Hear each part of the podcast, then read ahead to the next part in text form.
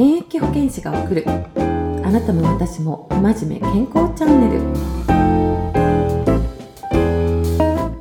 この番組はあなたも私も真面目ながらも健康になってしまおうという番組になっております。毎回いろいろな健康に関するテーマを取り上げまして、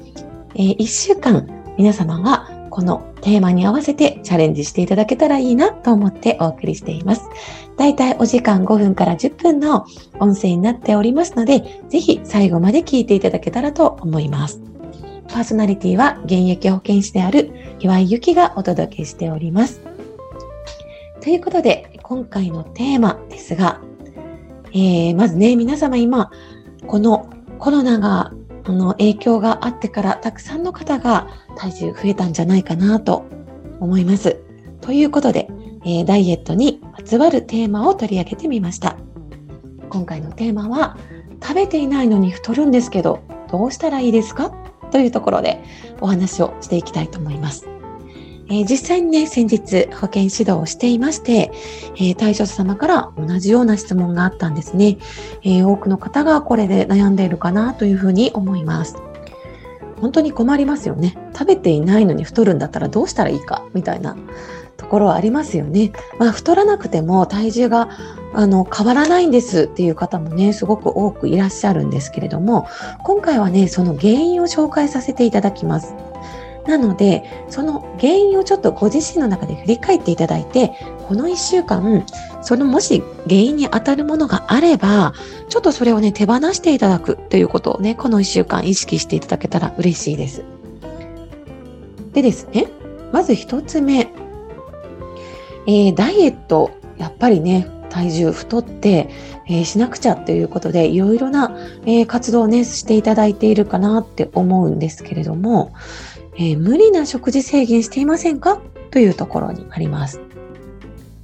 これ結構多いんじゃないでしょうかね。せっかく頑張って、よし、糖質、えー、ゼロ、糖質ダイエットしようとか、えー、こんなかなり激しいね、筋トレでもう短期間で15キロ減らそうとかね、なんかそういった形ですごく頑張っていただく方もいらっしゃいますし、特に男性の方、えー、すごく多いですね。いや、短期間で頑張ってこうしたんですよ。お話聞いてると、もうほとんどお食事とってないっていう形ですね。運動っていうよりもお食事で調整します。で、お食事でね、調整してるあの方は確かにエネルギー入っていきませんのでね、減っていきますが、ほとんどの方、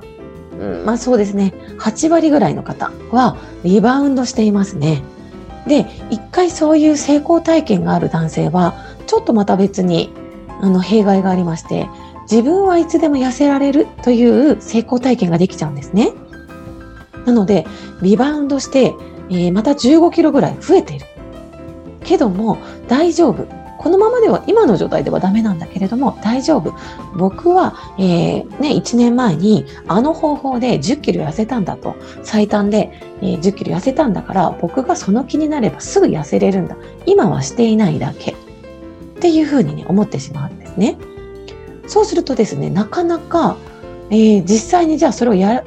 るかというと、やらない状態でそのまま行ってしまうんです。で、どんどんどんどん数値が悪くなって、体の中に不純物いっぱい溜まっていっていってしまった後ですね、じゃあ同じように、3年前に成功した、あの、ダイエット法をもう一度やってみても、同じ効果が出るかというと、えー、今度はもう5キロぐらいしか減らなくなったという形で、えー、リバウンドを起こしているがゆえの、どんどんどんどん効果が下がっていってしまうということが起きます。なのでね、えー、このね、無理な食事制限、ちょっとお話ずれましたけれども、影響があります。で、えー、これはね、体の仕組み上そうですね。もともと人間も動物なんですね。だから、えー、お食事が入ってこない、食べ物が入ってこないっていう風になった時に、えー、人間の本能で、これはやばいっていう風にスイッチが入ってしまうんですね。で、そうすると、えー、じゃあ、通常蓄えてる量のものじゃなくて、少しでも今口の中に入ってきた食べ物を必要な栄養素をもっともっとできるだけ取ろうと体が働いてしまいます。なので、いつも食べてた以上に、えー、無理な食事制限をすると、ちょっと食べただけなのに、いあのエネルギー量っていうのをしっかり蓄えようとしてしまうっていうこともあります。それからですね、無理な食事制限する方は特に栄養バランスが崩れている方が非常に多いですね。炭水化物が良くないって言って炭水化物を全く食べないとか、えー、間食とかお菓子とかね、そういったものを食べなきゃいいんだとか、あとは普段から栄養バランスが悪い方が、えー、1日1食にすればあの、総合のカロリー摂取って減っているんだから、当然痩せるだろうと思って、えー、食べない方いらっしゃるんですけれども、えー、先ほど言ったようなカロリーを蓄えるっていうようなスイッチが入る。ということもありますし、体重を、体重を減らしていくとか、筋力をつけていく、代謝をアップしていくっていうふうになった時に、実は必要な栄養素ってものがあるんですね。で、それがないのに、一生懸命、えー、カロリー制限をしても、なかなか体重を消化するっていうことが、燃焼するっていうことができなくなってしまいます。なので、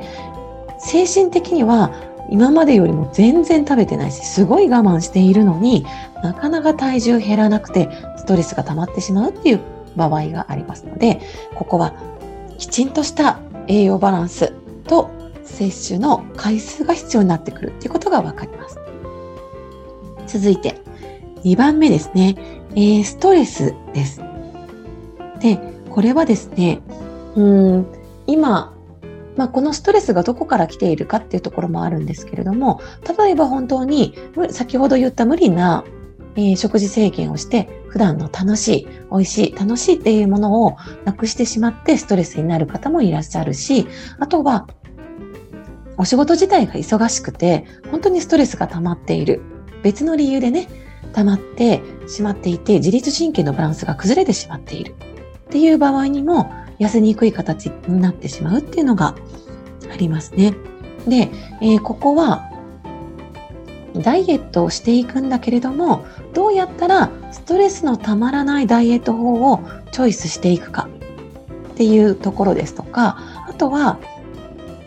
ダイエット以外にも今自分がきちんと例えば睡眠が取れているとか一日の中でリラックスするような時間があるとか、えー、今精神的に落ち着いた安定した状態なのかどうかといったところを見ていく必要があります。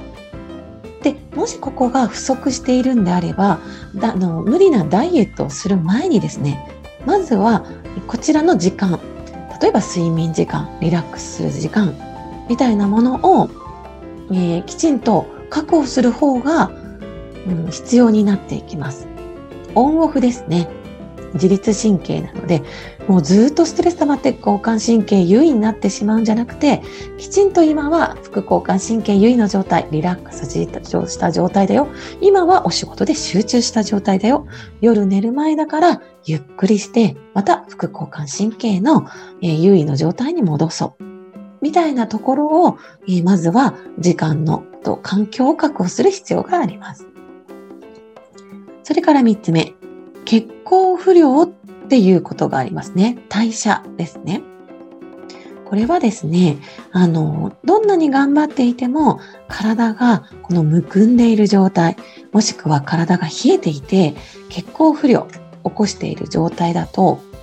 先ほど言った、いや、私はきちんと栄養バランス取れて、あの、あの必要な分のカロリー摂取をしていますよとしてもですね、その栄養素を体の中に運ぶ力が低下してしまっている。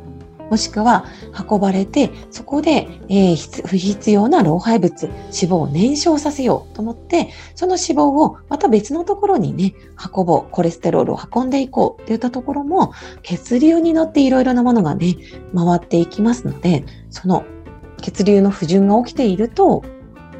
なかなか効果が半減してしまうということが起きてきます。なので、えー、例えば普段からえー、入浴、湯船に入るですとかね、あの、まあ、運動するっていうのも一つですよね。体を温めるっていうことになってきます。それから、えー、冷えですね。冷え対策。冷たいものばっかり飲んでいるとか、あとは、えー、クーラーをね、ガンガンつけているとか、これから、どんどん暖かい時期になっていきますので、え、この体を冷やす基礎体温を下げるような活動をしてしまうとこの血行不良が起きて、えー、強いては、えー、お食事しっかり頑張ってるのに運動頑張っているのになかなか痩せないっていうようなことがあの起きてきますのでもう一度ねこの3点ですね。ストレス無理な食事制限、えー、それから血行不良のこの3つっていうのをご自身の中でどうかなっていうのを振り返っていただけたらいいかなと思っています。まずはこの3つ、えー、振り返っていただきまして、あ、該当したところやめてみるっていうことをしてみてください。で、まずは1週間で構わないです。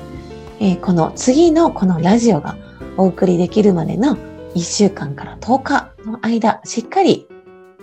聞いていただきまして、続ける方は続けて、そして続けられない方は、えー、無理にしなくて大丈夫です。まずはその次のですね、えー、お送りする音声に合わせてご自身に合った健康習慣取り入れていっていただけたらと思っておりますので、また次回を楽しみにしていただけたらと思います。で、ここのラジオは皆さんの、えー、こういうことを聞きたい、こういうことが気になっているっていう、えー、言葉、お声に答えていただきたいと思っていますので、ぜひ、えー、いろいろコメントいただけたら嬉しいです。ということで、えー、あなたも私も不真面目健康チャンネルでした。ありがとうございました。